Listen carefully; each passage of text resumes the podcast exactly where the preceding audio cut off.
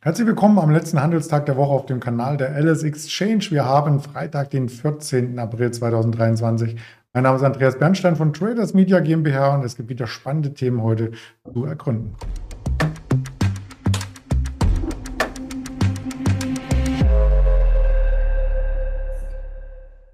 Das Ganze natürlich als Interview und mit unserem Händler, dem lieben Georg in Düsseldorf. Den hole ich gleich hinzu. Zuvor der Risikohinweis, dass wir hier rein objektiv über das Börsengeschehen berichten, keine Handelsempfehlung aussprechen, auch keine Anlageberatung tätigen. Da ist der Herr Georg auch schon. Guten Morgen nach Düsseldorf.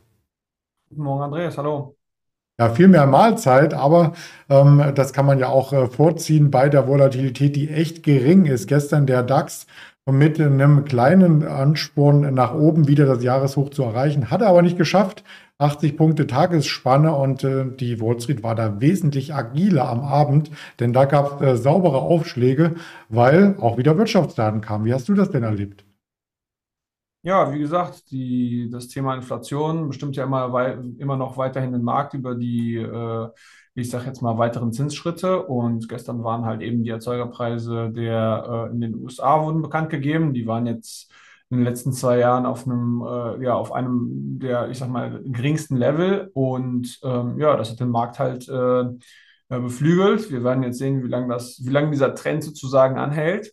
Ähm, und äh, wie sich die Zentralbanken jetzt im Endeffekt dazu positionieren, ob wie der Markt jetzt davon ausgeht, dass äh, die äh, Zinsschrittanpassungen oder Anhebungen jetzt erstmal auslaufen bzw. geringer ausfallen ähm, oder ob die äh, Zentralbanken langfristig quasi doch die Risiken anders bewerten und äh, auch die Gesundheit der Wirtschaft als so stark wahrnehmen, dass man mit den Zinsschritten äh, weiter ja, fortschreiten kann. Und das ist auch die Angst bei vielen, dass eben die Zinsen zu stark, äh, zu schnell angehoben werden, um dann die Wirtschaft ähm, abzuwirken. Letzten Endes wirkt der DAX sich selber ab. Auch heute hat er das Jahreshoch vom Mittwoch nicht wieder erreicht, aber er versucht es halt immer wieder. Letzten Endes eine geringe Volatilität. Äh, der VDAX und auch der WIX in den USA, die sind nahe der Jahrestiefs und wir können uns auch heute wieder nicht merklich von den Vortagesständen entfernen.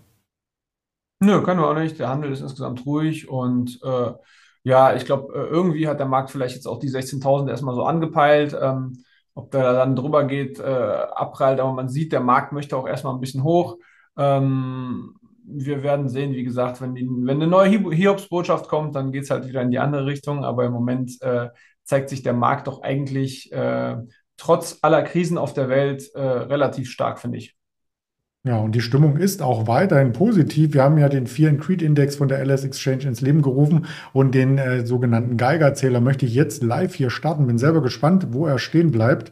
Und er bewegt sich schon mal nach oben. Oh, bei 72. Das heißt, wir sind ja schon fast an einem gierigen Level und das mahnt oftmals sentimenttechnisch zur Vorsicht. Das stimmt. Normalerweise irgendwann äh, schlägt es dann in, in, in, Gier über und dann kommt äh, der nächste Abverkauf. Genau, aber bis dahin haben wir vielleicht noch ein paar Sendungen hier ähm, in diesem Kanal vor uns und möchten heute auch natürlich wieder auf Einzelaktien schauen. Drei Stories wurden mitgebracht. Die erste läuft so ähnlich wie der DAX auch auf Schienen. Es geht um Alstom. Die Beschäftigten, die haben dem Tarifvertrag zugestimmt. Also das Sorgenkind ist zumindest vom Tisch. Ja, das Sorgenkind ist vom Tisch. Allerdings äh, kam heute die News raus, dass äh, der CFO das äh, Unternehmen äh, verlässt und die Deutsche Bank hat Alstom runtergestuft. Ähm, äh, ja, das schafft erstmal Unsicherheit. Die Aktie hat heute Morgen, äh, ich glaube, war im Tief bei minus 8,5 Prozent, hat sich jetzt tatsächlich auch wieder über den Tag berappelt. Hintergrund der ganzen Geschichte ist, dass die Übernahme der Bombardier-Zugsparte in den letzten zwei Jahren äh, stattgefunden hat und die Integration sich doch als, ich sage jetzt mal, langwieriger, schleppender Prozess erweist. Und jetzt erstmal bis, zu, bis zu den Zahlen im äh, Frühling äh, auch nicht klar ist, was es jetzt heißt, dass der CFO geht. Ähm, und äh, irgendwie, ich glaube, der Markt preist so ein bisschen, dass die äh, Ziele, die gesetzt worden sind bis 2025, vielleicht halt eben ein bisschen kippelig sind, wackelig sind. Ähm, und ja, bis zu den Zahlen äh, gibt es da erstmal keine Klarheit. Und dieses plötzliche äh, Ausscheiden des CFOs äh, ja, sorgt auf jeden Fall nicht äh, für Sicherheit. Wobei ein Kurs von 22 mit einem Kursziel von 30 ja eigentlich auch noch ganz okay wäre für mich. Ja, gut, da musst du den äh, Deutsche Bankanalysten äh, fragen, äh, was das heißt. Das ist ja oft, dass die Kursziele mit den äh, mit dem ja, Rating äh, Buy oder Hold oder Sell äh, manchmal nicht ganz so logisch zusammenpassen. Ähm, kann ich jetzt so nicht sagen.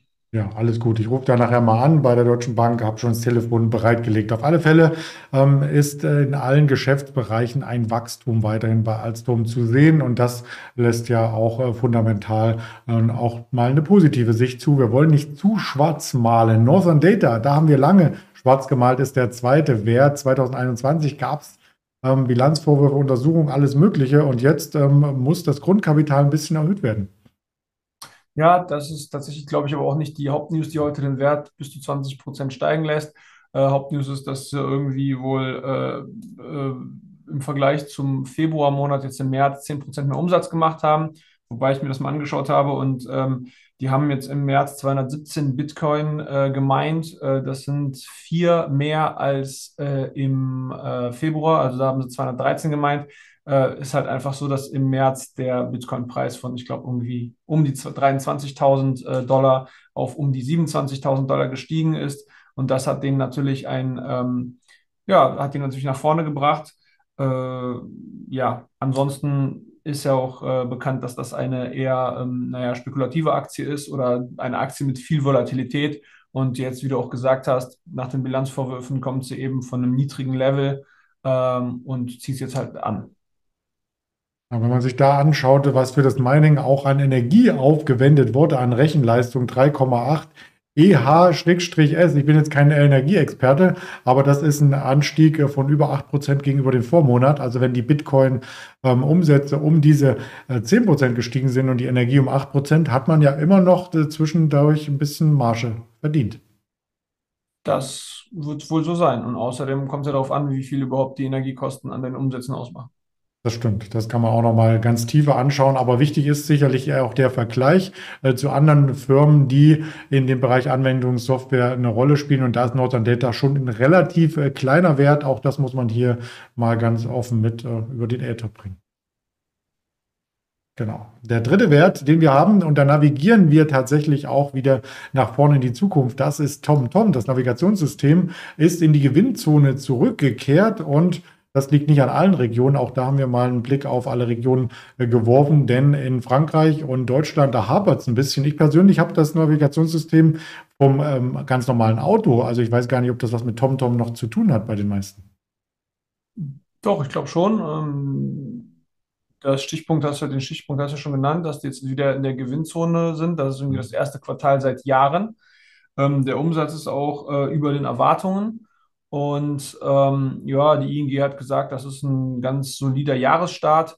Ähm, ich glaube, das ist auch ein relativ ausgebomter Wert insgesamt. Und ähm, was man halt aber sozusagen ein bisschen wissen muss, ist, dass die ähm, ja, dass, dass, dass das Kippen in die Gewinnzone eher dadurch äh, passiert ist, dass die Ausgaben äh, irgendwo gekürzt worden sind und nicht dadurch, dass die äh, super viel mehr Einnahmen generiert haben. Klar, der Umsatz ist gestiegen, das sieht jetzt erstmal so aus, aber tatsächlich haben sie eben an Ausgaben deutlich auch gespart und das hat eben dann dazu geführt, dass sie jetzt in die äh, von, der Verlustzone in die Gewinnzone äh, buxiert sind.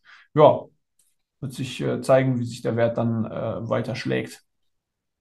Auch da schauen wir mal auf die Branche. Verbaut ist es im äh, Hyundai, im äh, Fiat oder auch in äh, Chrysler, ähm, das TomTom-Navigationssystem. Also ich habe es noch nicht gesehen. Ich fahre dann wohl eine andere Marke. Aber wir wollen noch mal auf die ähm, Branche als solches schauen, denn da ist TomTom in der Branche Telefon und tragbare Geräte auch mit einer Apple vergleichbar. Von der Performance kann sie durchaus mithalten, die Aktie. Hat jetzt halt auch ein bisschen nachgezogen, ne? Wird sich dann zeigen, wie sich das im äh, Verlauf äh, ergibt. Aber die Chinesen sind ja äh, nochmal äh, deutlich stärker. Ja, das stimmt. Shenzhen Transition Holding und so weiter. Ja, werden wir auf alle Fälle auch noch weiter im Blick behalten. Wie auch die Wirtschaftsdaten heute Nachmittag kommen wieder 14.30 Uhr Daten, nachdem wir gestern die Erzeugerpreise hatten, äh, kommen heute die Importpreise, Exportpreise und vor allem die Einzelhandelsumsätze. Also wie konsumfreudig ist die amerikanische Nation, werden wir ab 14.30 Uhr hier mitbekommen und dann auch die Quartalsaison eröffnen. Heute starten wir in den USA traditionell mit einer JP Morgan Chase, mit einer Wells Fargo, mit der äh, City und auch mit BlackRock in die Zahlen, die im ersten Quartal von diesem Kalenderjahr hier schon erzielt wurden. Also bleibt spannend auf jeden Fall. Es wird auch am Wochenende noch ein Video geben von der LS Exchange äh, mit einer Wochenzusammenfassung. Da haben wir also noch weitere Informationen neben den Social Media Kanälen hier im Programm. Damit sage ich ganz lieben Dank an dich, Georg, und wünsche mal eine schöne Mittagspause. Danke auch dir, Andreas. Bis dahin. Ja.